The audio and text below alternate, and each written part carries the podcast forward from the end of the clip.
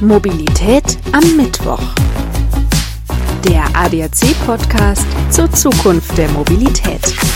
Ich bin Alexander Schnaas. Hallo. Individualisierung ist ein Treiber in unserer modernen Gesellschaft. Dadurch wird auch die Mobilität individueller. Die Art und Weise, wie wir uns fortbewegen, passt sich immer mehr unseren privaten Bedürfnissen an. Mehr als ein Jahrhundert nach der Erfindung des Automobils befindet sich die Art unseres Mobilitätskonsums in den vergangenen Jahrzehnten in einem raschen Wandel. Wir sind im Übergang zu einem multimobilen Zeitalter, in welchem das Angebot an Mobilität immer größer wird. Das Auto hat lange Zeit unsere Mobilität geprägt, als ein Ausdruck von Persönlichkeit und Status und vor allem aber eins, Freiheit. Mit dem Auto kommt man schnell und ruhig von einem Ort zum anderen. Auch heute spielt es noch eine wichtige Rolle. Doch mit der Veränderung unserer Einstellung Mobilität gegenüber ist das Auto mittlerweile nicht immer das Verkehrsmittel der ersten Wahl. Unser Leben ist mehr denn je von Flexibilität geprägt. Privat und beruflich ergeben sich mehr Orte, die wir ansteuern und somit auch die Wege, die wir dafür auf uns nehmen. Dabei greifen wir immer häufiger auf verschiedene Verkehrsmittel zurück. Wir wählen immer öfter das Verkehrsmittel, welches situativ gerade am besten passt. Und das ist nicht immer das Auto. Zwar spielt es noch immer eine wichtige Rolle, aber eben eine andere als noch vor einigen Jahrzehnten.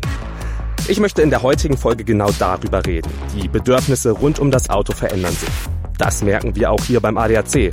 Und das merkt auch Philipp Kneißler, CEO von Belmoto. Belmoto ist seit mehr als zehn Jahren im Bereich des Mobilitätsmanagements tätig.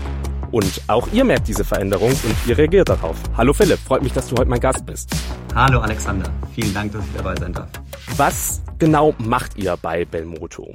Ja, wie du schon gesagt hast, in den letzten zehn Jahren haben wir ähm, schon Mobilität gestaltet für große Firmen. Ähm, wir haben große Firmen darin begleitet, primär ähm, ähm, sich zu optimieren in dem Bereich halt des Dienstwagen, also eine Mobilität, die die Firmen schon sehr lange kennen. Das heißt, äh, Beschaffungen ähm, zu optimieren und natürlich in der Administration zu helfen. Früher hat man das Fuhrparkmanagement genannt. Wir haben uns die Überschrift Mobilitätsmanagement gegeben, da wir in den letzten Jahren sehr darauf fokussiert waren, auch Firmen zu helfen, ohne Fahrzeuge zurechtzukommen.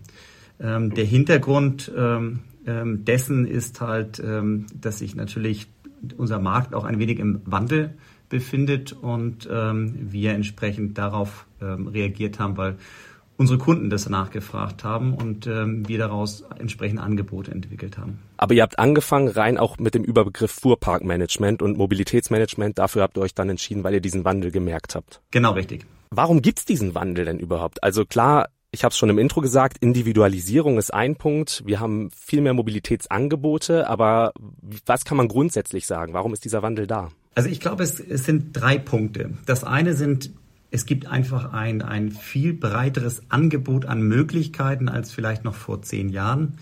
Ähm, was man, finde ich, ganz gut in den großen und mittelgroßen Städten ähm, im, im Stadtbild auch so erkennt. Das heißt, ähm, die Sharing Economy natürlich vorneweg, die halt einfach ob es Fahrräder, E-Scooter oder Autos sind, halt natürlich sehr präsent sind und natürlich in Deutschland auch ein gut ausgebauter öffentlicher Nahverkehr. Also es gibt reichlich Angebot oder Alternative auch zum Auto. Der zweite Punkt ist, ich glaube, dass sich das Wertesystem nicht nur bei jungen Menschen geändert hat, sondern auch ähm, das eigentlich altersunabhängig ist. Das heißt, der Dienstwagen als Status hat nicht komplett und für alle ausgedient, aber bei dem einen oder anderen äh, ist das nicht mehr so ganz so wichtig. Und das Dritte ist, es gibt auch eine veränderte Nachfrage, das heißt insbesondere was Flexibilität angeht und Effizienz. Also bei der Auswahl des Reisemittels ist man heute vielleicht ein wenig egoistischer und guckt vielleicht sogar auch, ob die Reisezeit auch vielleicht nutzbar wird, vielleicht zum Arbeiten oder im Zweifel auch zum Entspannen. Daher ist das mit dem Autofahren dann vielleicht manchmal bei bestimmten Strecken dann äh, nicht die erste Wahl. Das bedeutet auch, dass Unternehmen gar nicht mehr zwingend das Konzept Dienstwagen voranbringen wollen bei sich? Ja, ich glaube, dieses Jahr war nochmal außergewöhnlich und wir haben auch ähm, natürlich im, im, letzten Jahr ähm, gemerkt, dass ähm, die Anzahl der Fahrzeuge so insgesamt nochmal gestiegen ist. Ähm, das heißt, wir haben in Deutschland ja etwas über 47 Millionen Fahrzeuge und 5 Millionen sind ungefähr gewerblich davon genutzt. Ähm, ich glaube auch, dass das Auto immer noch hoch nachgefragt ist, aber dass es auch einen wachsenden Anteil von Menschen gibt, die für sich nicht nur das Fahrrad entdeckt haben, sondern halt auch den Verzicht am Auto entdeckt haben. Natürlich in erster Linie sind es Menschen, die in großen Städten leben. Und das ist das, worauf Firmen auch reagieren, denn der Dienstwagen ist ja häufig auch ein Incentive und ähm, somit möchte man damit natürlich auch Mitarbeiter motivieren. Ähm, Firmen reagieren entsprechend darauf, wenn sie halt merken, dass das nicht immer das Motivationsinstrument ist, wo man vielleicht neue Mitarbeiter oder bestehende mit begeistern kann. Und da kommt dann die Frage ähm, hervor, ähm, was ist die Alternative denn zu einem Dienstwagenangebot? Und was für Chancen ergeben sich jetzt daraus für euch beispielsweise? Also was für Angebote bringt ihr dann voran statt des Dienstwagens? Der Vorteil bei Belmoto ist, dass wir ein hohes Verständnis haben für Menschen, die auch auf das Auto ähm, weiterhin Wert legen und es fahren möchten. Die erste Alternative, die wir anbieten, ist halt die Flexibilisierung in der Laufzeit. Das heißt, ähm, viele Firmen haben gekaufte, aber die meisten natürlich geleaste Fahrzeuge. Das heißt, da sind dann Laufzeiten dran gekoppelt über drei oder äh, mehr Jahre. Ähm, bei uns gibt es halt auch die Möglichkeit einer Miete oder wie in unserem Markt halt auch jetzt heute häufig von Abos gesprochen wird. Das heißt, eine größere Flexibilität in der Laufzeit, die sich halt entsprechend der Lebensphase vielleicht auch etwas mehr anpasst. Und das Zweite, wahrscheinlich mit dem sind wir auch bekannter ähm, geworden ähm, über die letzten Jahre, ist ähm, das Thema Mobilitätsbudget, was wir über eine Mobility Card entsprechend ähm, Firmen anbieten. Das heißt, anstelle eines Autos ein Budget zu nehmen, um damit ähm, nicht nur den Zugang, sondern auch ein Payment zu haben für ähm, neue Mobilitätsangebote wie zum Beispiel Carsharing, Bikesharing ähm, etc. Was war der entscheidende Punkt für dich, dass du gesagt hast, okay, als Unternehmen ist es wichtig, sich zu wandeln und äh, diesen Change-Prozess mitzumachen? War das ein wirtschaftlicher Aspekt oder habt ihr einfach gemerkt, okay, hier entwickelt sich ein neuer Lifestyle und den nehmen wir mit? Ich glaube, man muss für sich irgendwann ähm, sein Profil halt auch definieren und ähm, wir haben für uns immer den Anspruch gehabt, wir wollen ein innovationsgetriebener Mobilitätsanbieter sein. Letztendlich ist Belmoto am Ende ja tatsächlich ein Business Enabler. Das heißt, wir helfen Firmen, den richtigen Zugang zur Mobilität äh, zu bekommen. Wir sind keine Leasinggesellschaft, keine Autovermietung und wir bieten auch keine Sharing-eigenen Produkte an. Das heißt, wir helfen Firmen, dass es stattfindet und setzen verschiedene Werkzeuge entsprechend dann dafür ein. Wirtschaftlich gesehen ähm, ist das ein Markt, der entsteht. Ich glaube auch an die Größe dieses Marktes, weil ähm, natürlich ähm, heute auch eine Menge Geld ausgegeben wird für das Incentive Dienstwagen. Das heißt, im Prinzip ist das ja der große Topf, um den es geht, ähm, wenn der sich halt verschiebt in andere Richtungen, ist das natürlich wirtschaftlich nicht zu ignorieren. Das ist natürlich schon interessant, aber Stand heute ist es natürlich auch so, dass der Teil der Dienstwagen bei uns noch gewichtiger ist als der Nicht-Dienstwagenteil. Wir merken diese Veränderung ja auch hier beim ADAC und es gibt auch immer kritische Stimmen natürlich. Wir sind als reiner Automobilclub bekannt geworden, groß geworden und äh, waren dementsprechend auch ausgelegt und sind jetzt auch breiter aufgestellt im kompletten Mobilitätsbereich. Wie habt ihr es geschafft, diese kritischen Stimmen quasi zu überzeugen, dass dieser Weg, dieser Wandel der richtige ist? Wir haben im Grunde genommen nie versucht, jemanden jemanden in, in seiner Meinung umzudrehen oder zu bekehren. Ähm, wir sind ja nun auch ein tatsächlich eher in erster Linie wirtschaftlich orientiertes ähm, Unternehmen und wir arbeiten die Nachfrage unserer Kunden im Prinzip ab. Das heißt, in dem Moment, wo es Mitarbeiter bei unseren Kunden gibt, die einen Bedarf haben, sind wir die, die entsprechend daraus halt dann äh, Angebote zu schaffen haben. Und so ist es auch im, mit der Mobility Card gewesen. Würde es nicht einen erheblichen Anteil von Mitarbeitern heute geben, der halt danach fragt, ähm, wäre das ja auch kein Business. Vielleicht so ein bisschen an den, an den, an den, äh, an der Entwicklung, ähm, die wir im, im, im Autobereich haben. Also der Stau war sicherlich auch schon früher da. Ich glaube, er hat aber in einigen Städten immens zugenommen. Es gibt Städte, wo Menschen 150 Stunden und mehr im Jahr im Stau stehen. Und das in der Regel ja in so Peak Times. Also generell sind sowieso erst, erstmal viele Fahrten natürlich beruflich motiviert. Aber 22 Prozent sind so ungefähr die den Weg zwischen Wohn- und Arbeitsstätte ausmachen. So und ähm, ich glaube, das ist halt ein, ein, ein Fakt, wenn ich einen Dienstwagen habe und den halt für diese Fahrt auch dann natürlich entsprechend einsetze, der Weg aber immer beschwerlicher wird, dann überprüfe ich natürlich dann vielleicht auch in der Zukunft mein Handeln und bin offener für Alternativen.